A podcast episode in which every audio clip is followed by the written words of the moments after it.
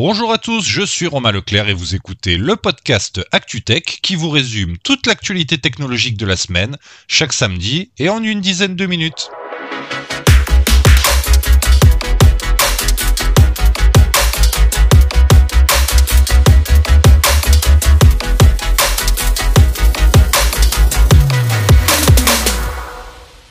ChatGPT serait de plus en plus utilisé par les cybercriminels, c'est en tout cas ce que déclarent Microsoft et OpenAI qui ont levé le voile sur cette tendance inquiétante.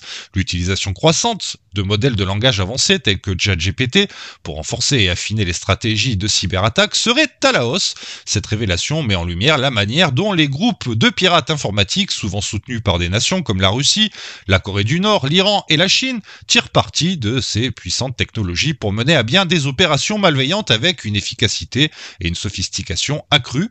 Ces cybercriminels ne se contentent pas d'utiliser les modèles de langage pour des tâches simples, ils les intègrent désormais dans leur processus technique pour des activités telles que l'identification de cibles potentielles, le perfectionnement de scripts malveillants et le développement de techniques d'ingénierie sociale particulièrement élaborées. Par exemple, le groupe Strontium, également connu sous, des noms comme APT28 ou FanCyber, qui est lié au renseignement militaire russe, s'est illustré par son utilisation de ces outils pour approfondir ses connaissances dans les domaines techniques pointus comme les communications par satellite et la technologie radar. Ce groupe euh, n'est pas inconnu euh, dans la sphère internationale euh, ayant été impliqué dans des événements majeurs tels que l'ingérence dans les élections présidentielles américaines de 2016 et des cyberactivités liées au conflit en Ukraine. La situation est d'autant plus préoccupante avec l'apparition d'outils d'intelligence artificielle spécialement conçus pour des fins malveillantes comme Worm GPT ou Fraud GPT. Ces programmes sont capables de créer des emails de phishing convaincants et des outils de piratage sophistiqués, marquant une évolution dans les méthodes employées par les cybercriminels. Euh, cette montée en puissance des menaces au point d'alarmer même les hauts, responsables pardon, de la NSA aux États-Unis euh, n'a pas encore conduit à des attaques majeures directement attribuables à l'utilisation de l'IA, mais elle a poussé des organisations comme Microsoft et OpenAI à prendre des mesures proactives pour contrer ces risques. Elles incluent la fermeture des comptes et des actifs liés à des groupes de hackers connus dans une tentative de prévenir plutôt que de simplement réagir aux attaques.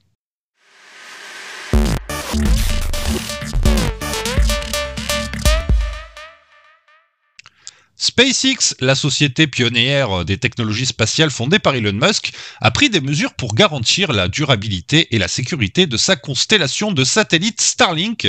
La société a annoncé son intention de mettre hors service environ 100 d'entre eux qui sont de première génération. Cette décision fait suite à la découverte d'une faille importante qui suscite des inquiétudes quant à leur fonctionnement sur le long terme. Bien que les détails spécifiques de la faille n'aient pas été divulgués, sa gravité semble justifier une action immédiate pour atténuer les complications futures potentielles, notamment en termes de débris spatiaux. Le fonctionnement de ces satellites serait compromis par un problème commun qui pourrait augmenter considérablement leur taux de défaillance. SpaceX euh, suggère un scénario dans lequel les modèles concernés pourraient devenir ingérables. 17 d'entre eux ont déjà été signalés comme non manœuvrables. Le déclassement des satellites opérationnels n'est pas une décision que l'entreprise spatiale a prise à la légère. Le risque potentiel qu'ils deviennent des débris incontrôlables en orbite est une préoccupation majeure. Les débris spatiaux constituent un problème croissant. Les satellites et autres objets obsolètes présentent des risques de collision pour ceux restés actifs et les missions spatiales habitées. Euh, SpaceX a donc mis en place un processus de désorbitation contrôlée. Au cours des semaines et des mois à venir, ces satellites seront doucement poussés vers l'atmosphère terrestre, où ils finiront par se désintégrer. Euh, cela devrait durer environ six mois, pendant lesquels l'entreprise veillera à ce que ces derniers n'interfèrent pas avec le reste du trafic spatial. La désorbitation sera effectuée progressivement, les satellites étant mis hors service individuellement plutôt que par groupe. Pour les utilisateurs de Starlink, pas d'inquiétude, la constellation de la marque est vaste, avec près de 6000 unités lancées à ce jour. Même avec le déclassement de ces 100 satellites et des des 406 déjà désorbités, il en reste un nombre important en opération pour maintenir la couverture du service.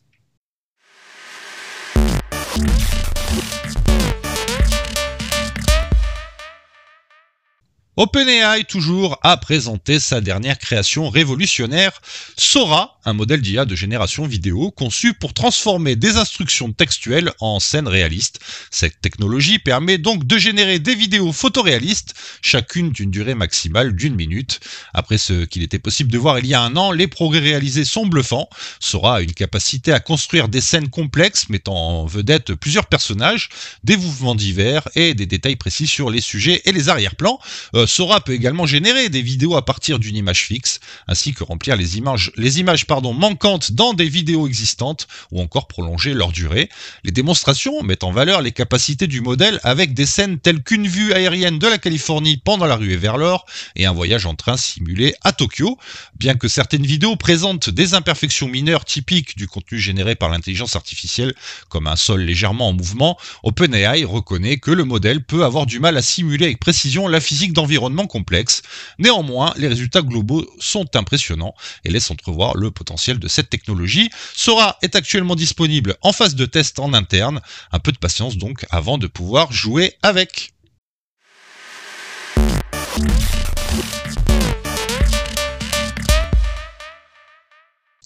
Google a officiellement dévoilé Android 15, mettant en lumière une série d'améliorations visant à affiner l'interaction entre le matériel et le logiciel. Cette démarche s'inscrit dans une collaboration croissante entre, Google et Samsung visant à renforcer l'efficacité et la compétitivité de la plateforme Android en réponse à la synergie bien connue matériel-logiciel d'Apple. Euh, le premier aperçu développeur est maintenant disponible, ouvrant la voie à des versions bêta publiques prévues pour le début du printemps avec un objectif de stabilité de la plateforme d'ici le mois de juin. Au programme de cette nouvelle version Android, l'amélioration du Dynamic Performance Framework qui optimise l'utilisation des ressources du par les applications énergivores telles que le GPU, le CPU et les systèmes de gestion thermique. Ces ajustements visent à améliorer à la fois les performances et l'efficacité énergétique des opérations en arrière-plan, ce qui est crucial pour les performances globales de l'appareil. En termes de confidentialité et de sécurité, Android 15 progresse en introduisant des mesures robustes contre les logiciels malveillants et en intégrant la dernière itération du Privacy Sandbox, une initiative visant à concilier la publicité ciblée avec le respect de la vie privée des utilisateurs. Outre les améliorations de performance et de sécurité, Android 15 apporte des nouveautés fonctionnelles telles que la fonction d'enregistrement d'écran partiel et des améliorations pour l'appareil photo dans les applications tierces. Il n'y a plus qu'à attendre l'arrivée d'une première bêta publique pour se faire une idée plus aboutie de cette future version.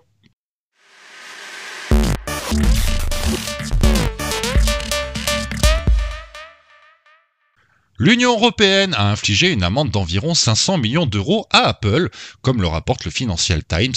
Cette sanction financière fait suite à une enquête approfondie suite à une plainte de Spotify. La plateforme de streaming s'était plaint des politiques restrictives d'Apple qui empêchaient les applications iPhone d'informer les utilisateurs sur des alternatives plus abordables aux services de musique de la marque à la pomme et à l'impossibilité de souscrire à un abonnement sans passer par le service de paiement maison. Même si Apple a révisé sa politique en 2022, sous la pression réglementaire du Japon pour autoriser de tels liens, l'amende de 500 millions d'euros est effective. Il est important de replacer ce chiffre dans son contexte. À un moment donné, l'Union européenne envisageait une sanction qui aurait pu s'élever à près de 40 milliards de dollars, soit 10% du chiffre d'affaires mondial annuel de l'entreprise. Euh, bref, Apple s'en sort très bien et entre nous, on sait très bien qu'ils s'en remettront.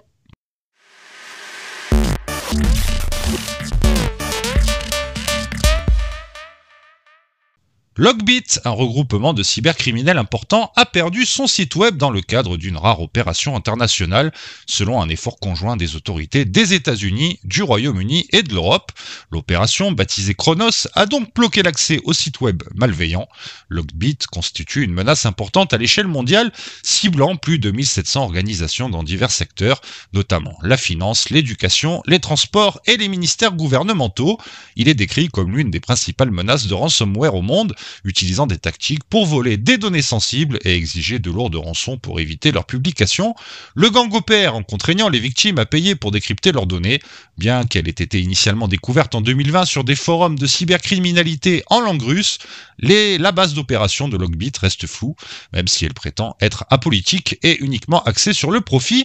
Ces attaques ont touché de grandes entités, notamment Boeing et la société britannique Royal Mail, provoquant de graves perturbations et des pertes financières Son démantèlement marque une avancée substantielle dans la lutte contre la cybercriminalité, même si l'ampleur de son impact reste à mesurer.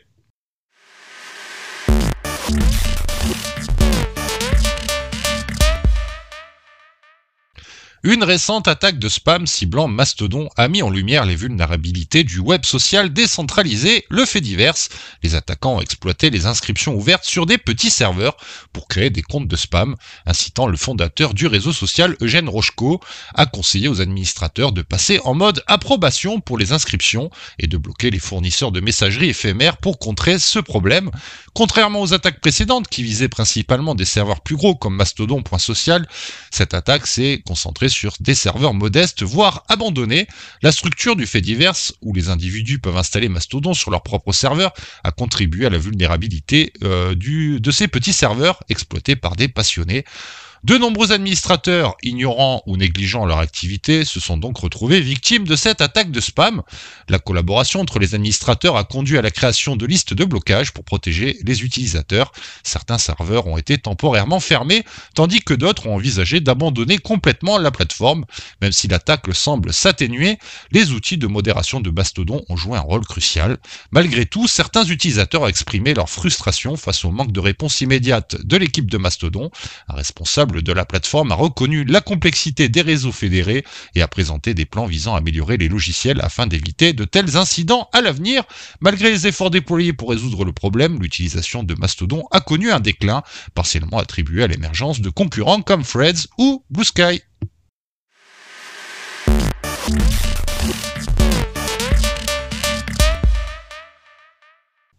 Les géants de la technologie s'unissent pour lutter contre les deepfakes générés par l'intelligence artificielle avant les élections de 2024 dans plus de 40 pays.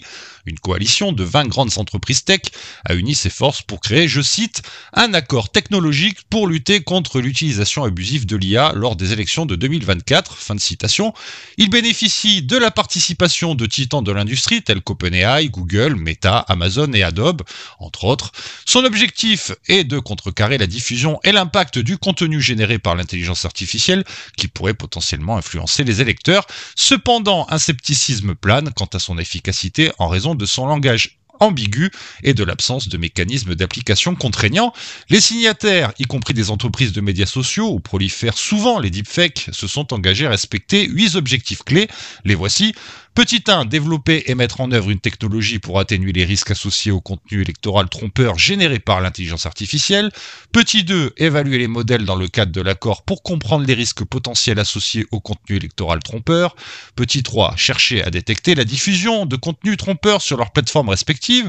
4, traiter de manière appropriée le contenu trompeur identifié.